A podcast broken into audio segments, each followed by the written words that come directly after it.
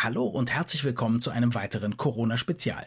In dieser Woche sprechen wir darüber, dass die Situation in Sachen Corona in Deutschland ziemlich gut aussieht und in vielen anderen Ländern nicht. Wir sprechen über die cleveren Entscheidungen, die die Stadt Jena getroffen hat und am Ende dieser Folge sprechen wir ziemlich detailliert über Datenschutz und die Interessen der großen Digitalkonzerne. Viel Spaß! Das Gehirn und der Finger.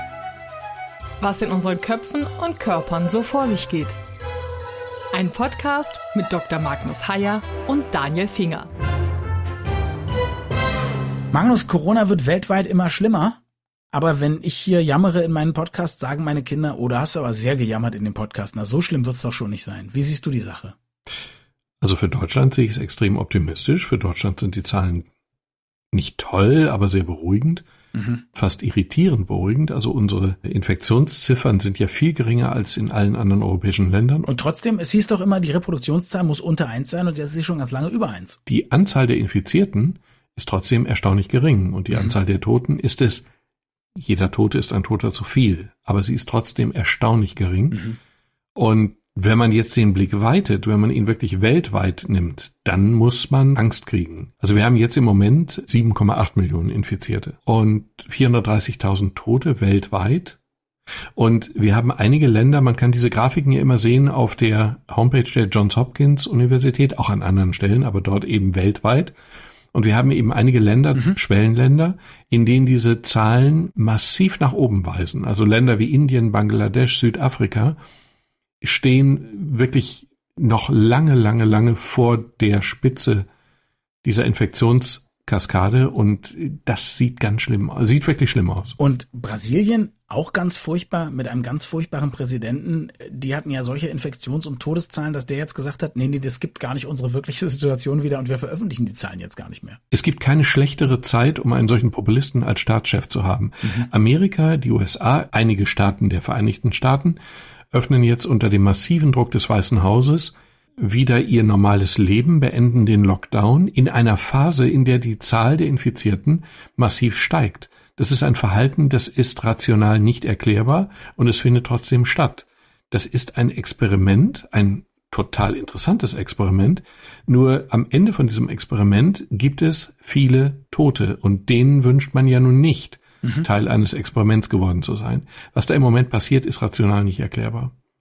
Für unsere europäischen Nachbarländer gibt es im Allgemeinen jetzt keine Reisewarnung mehr, nur die bei Schweden, die ist geblieben, wegen der hohen Mortalitätsrate.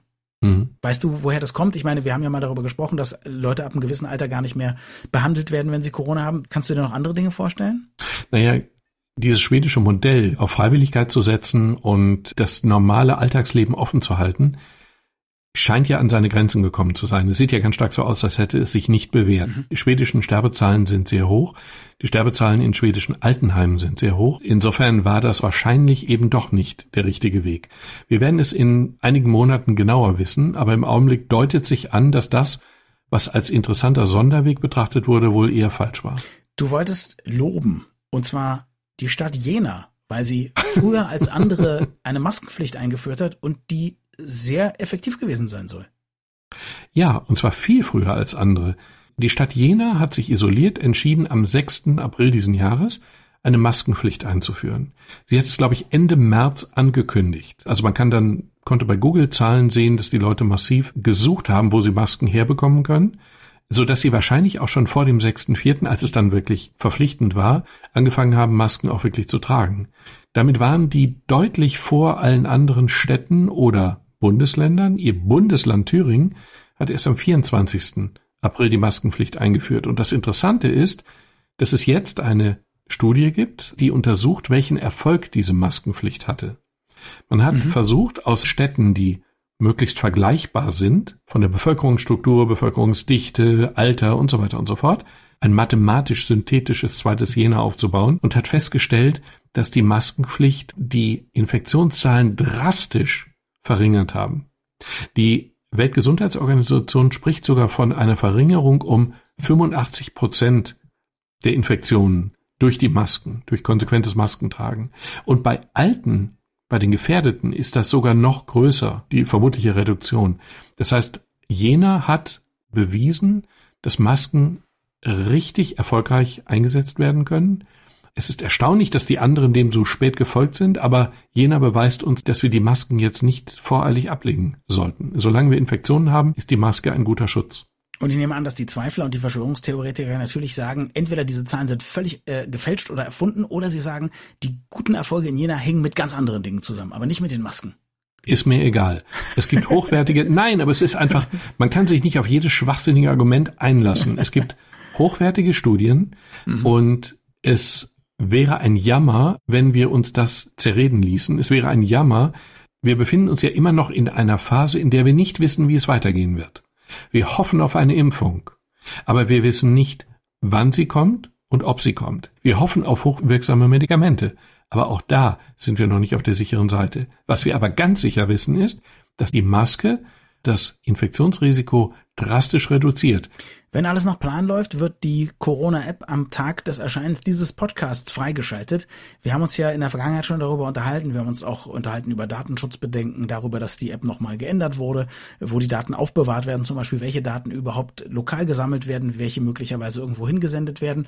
Nach dem jetzigen Stand, nach allem, was wir darüber wissen, wirst du diese App nutzen? Wie findest du sie? Also ich werde sie in dem Moment runterladen, in dem sie verfügbar ist. Ich werde es aus rein egoistischen Gründen tun. Ich werde es tun, weil ich mich sicherer fühle und weil ich dann meine unmittelbare Umgebung besser schützen kann, auch meine Patienten.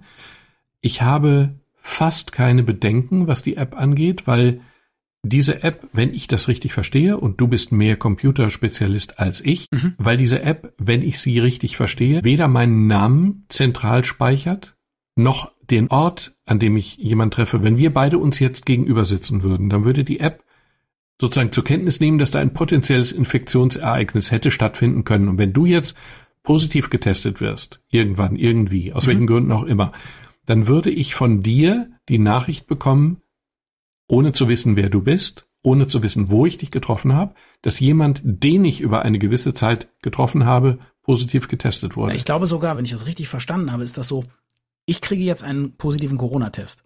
Dann kann ich mich sogar noch entscheiden, ob ich quasi in der App melde, ich bin positiv getestet worden. Und dann mhm. kriegen alle, die mit mir Kontakt hatten, die Nachricht. Also ich könnte sogar, was natürlich absurd ist, weil genau in dem Moment zählt ja dann, dass ich mal mitmache, ja. aber ich könnte dann sogar noch entscheiden, möchte ich es überhaupt mitteilen oder nicht. Was ich würde sagen, Leute, die die App benutzen, teilen das dann natürlich auch mit. Genau. Und ich würde dann jetzt sogar noch einen Schritt weitergehen. Wenn ich also die Nachricht bekomme, ja.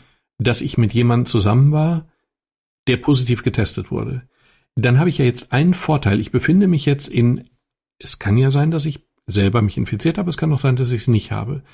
Das normale Vorgehen wäre jetzt, ich bemühe mich ganz schnell um einen Test. Okay. Das dauert jetzt aber eine gewisse Zeit, bis ich das Testergebnis bekomme. Ich würde jetzt weitergehen und ich würde jetzt sozusagen mich selber als positiv betrachten bis zum Beweis des Gegenteils. Mhm. Ich würde jetzt mich so verhalten, als wäre ich positiv getestet worden. Ich würde alte Leute in meiner Umgebung meiden.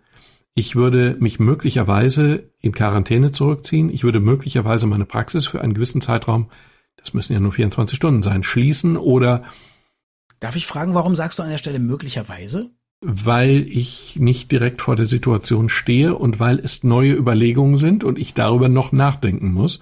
Und eine Praxis für einen Tag zu schließen ist natürlich schon auch ein Schritt. Ach so. Sinn macht die App natürlich nur dann, wenn ich die Phase, in der ich gefährlich bin, in der ich noch keine Symptome habe, aber als potenziell infektiöser Mensch gefährlich bin für andere, wenn ich in dieser Phase Kontakte meide. Das muss nur ganz kurz sein. Aber genau diese Möglichkeit bietet mir die App und deswegen erscheint es mir so unglaublich unverständlich, sie nicht nutzen zu wollen. Mhm. Du hast ja gerade angesprochen, dass ich mich mit sowas vielleicht besser auskenne. Nicht nur, weil ich als Digitalexperte im Radio arbeite vielleicht, sondern vielleicht auch, weil du weißt, dass ich sehr viele Veranstaltungen schon in Sachen Datenschutz, Datensicherheit und so weiter moderiert habe. Wenn nicht, weißt du es jetzt.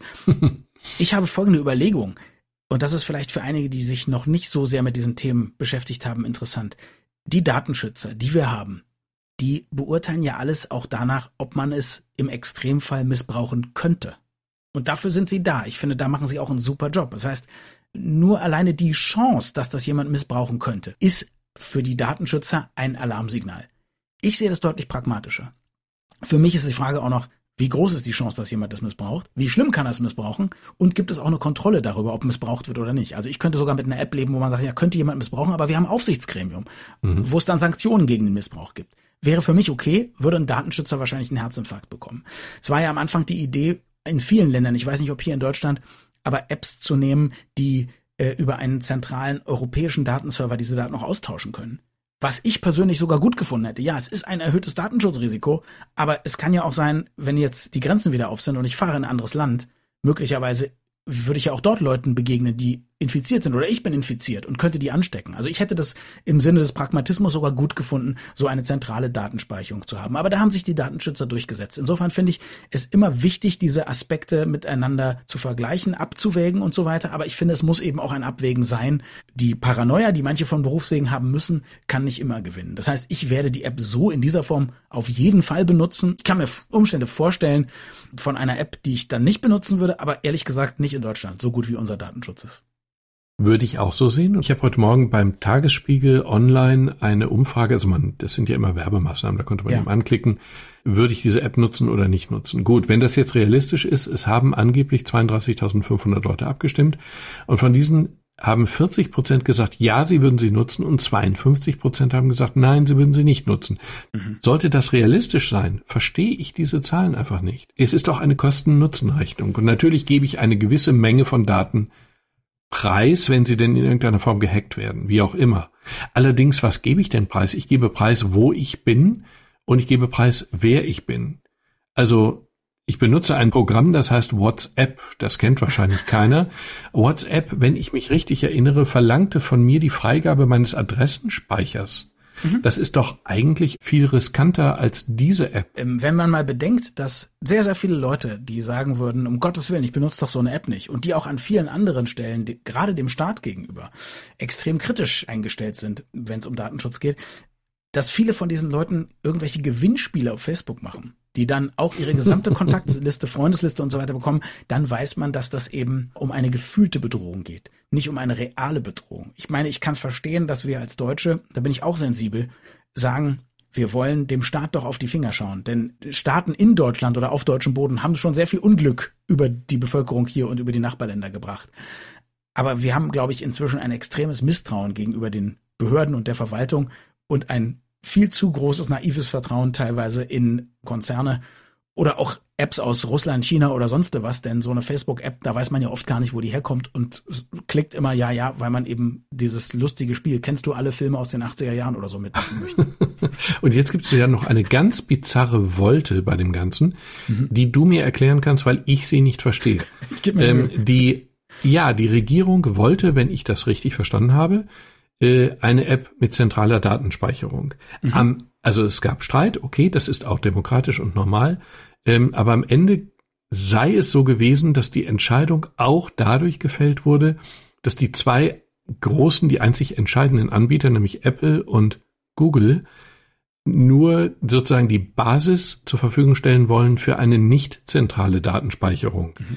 Das wäre jetzt natürlich eine witzige Pointe, wenn die Datenspeicher der Welt, nämlich Apple und Google, hier mhm. eine anonymisierte Lösung durchgesetzt hätten. Ist das so? Also, wenn ich das richtig verfolgt habe, und das würde auch zu den Anliegen dieser Konzerne oder auch zu der Philosophie dieser Konzerne passen, ist es so, dass Apple gesagt hat, sie würden nicht mitmachen. Ich kann mir sehr gut vorstellen, dass Google sich dann angeschlossen hat oder so. Man muss sagen, dass Apple eine extrem nutzerfreundliche Datenschutzpolitik hat. Ob man mhm. das glauben mag oder nicht. Also es mhm. gibt ja viel Kritik an Apple, die wollen Leute in ihrem Universum halten, die wollen einem alles verkaufen und so weiter. Stimmt alles. Aber Apple kämpft zum Beispiel auch gegen viele Stellen der US-Regierung seit Jahren erbittert, wenn die Zugriff haben wollen auf Konsumentendaten. Und ich kann mir sehr gut vorstellen, dass Apple einfach mal vor ein paar Jahren Prinzipien aufgestellt hat, wo sie gesagt haben, wir lassen Apps nur zu, wenn sie A, B, C, D, E und so weiter solche Kriterien erfüllen. Und dass in diesem Fall gerade die zentrale Datenspeicherung, möglicherweise auch wie sie technisch geregelt war, davon verstehe ich jetzt nicht, diesen Prinzipien widersprochen hat. Und dann wäre es absolut typisch Apple zu sagen, nein, Prinzipien sind Prinzipien, äh, ihr müsst eine andere Lösung finden. Das würde ich dann mit Beifall anerkennen, weil es wirklich, ich finde die fehlende zentrale Speicherung dieser Daten, die ich für nicht so problematisch halte, die Daten selber, mhm ich finde die fehlende zentrale Speicherung ausgesprochen charmant. Und ich hätte mir auch das andere Modell runtergeladen, aber ich tue dieses hier ohne jede Bauchschmerzen. Bei dem anderen wäre es ein bisschen anders gewesen. Und dass ich Apple das verdanke, erstaunt mich, aber erfüllt mich mit einer gewissen Dankbarkeit, ohne Ironie. Wir sind jetzt ja auch schon tief in Gefilden, die nicht mehr direkt mit Medizin zu tun haben. Deswegen kann ich auch das noch erklären. Ich nutze übrigens viele Google-Produkte und habe auch nicht das Gefühl, dass die schlimme Datenkrake Google nur Schlimmes über uns bringt oder so. Aber man muss natürlich sehen, Apple verkauft alles, was es macht. Apple verkauft seine Software, verkauft seine Hardware, verkauft Apps über den App Store. Bei jeder App, die oder bei jedem In-App-Kauf verdienen die 30, 40 Prozent. Das ist deren Hauptgeschäftsmodell. Und die sagen sich, wir nehmen für alles Geld. Wir brauchen nicht mit den Daten unserer Nutzer Geld verdienen. Wir verdienen mhm. von unseren Nutzern. Wenn die mit meinen Daten was verdienen, dann nur, weil die mir eine sichere Plattform geben, wo ich die speichern kann und ich die sozusagen miete. Das ist bei Google anders. Es gibt zwar auch solche Geschäftsmodelle, aber legendär ist ja, dass Google jahrelang die E-Mails nach Schlüsselwörtern durchsucht hat. Nicht um dich, also nicht um irgendwie dich geheimdienstlich zu ermitteln oder dich zu entblößen, überhaupt nicht. Das, das, das geht, die wollen Geld verdienen. Das heißt, die wollten nur wissen, okay, der Typ äh, interessiert sich zum Beispiel für alles, was mit Neurologie zu tun hat. Dann kann ich ihm doch ein Abo der Zeitschrift Neurologie heute verkaufen, zum Beispiel. Ja. Mhm. Ähm, und vor ein paar Jahren hat Google dann bekannt gegeben, dass sie jetzt die E-Mails nicht mehr durchsuchen, weil sie genug Daten der Leute haben, dadurch, dass so viele Android-Handys im Umlauf sind. Das muss man sich mal vorstellen. Die haben es nicht mal mehr nötig, deine Mail zu lesen, um dir passgenaue Werbung zu verkaufen. Aber ähm, sie haben offen zugegeben, dass sie es getan haben. Natürlich, das war ja klar. Also das war ja auch in den Geschäftsbedingungen drin. Google ist mit solchen Sachen extrem transparent. Auch das muss man ihnen lassen. Du musst es nicht machen. Du weißt, worauf du dich einlässt. Und in der Regel ist es so, seit vielen, vielen Jahren gibt es ja auch keine großen Datenskandale mehr, sondern im Gegenteil das, was sie machen, ist ganz klar transparent, geht bis an die Grenze dessen, was sie zum Beispiel in Europa auch dürfen. Und mhm. den Rest machen sie dann auch nicht. Microsoft ist übrigens ganz ähnlich wie Apple seit vielen Jahren und sagt auch, nee, ich bekomme Geld von den Leuten, ich verkaufe denen Betriebssysteme, Anwendungen oder eben auch jetzt Geräte seit ein paar Jahren wieder. Und die haben sogar schon Prozesse gegen die Vereinigten Staaten geführt, wo es auch um die Herausgabe von Daten gab äh, und legen sich da richtig ins Zeug. Äh, und da muss man sagen, der Eingriff des Staates in den USA ist teilweise noch deutlich heftiger als das, was hier bei uns passiert. Mhm. Vielen Dank fürs Zuhören. Fragen, Anregungen und Feedback immer gerne an mail.gehirnfinger.de. Unsere nächste reguläre Folge erscheint am Freitag. Bis dann.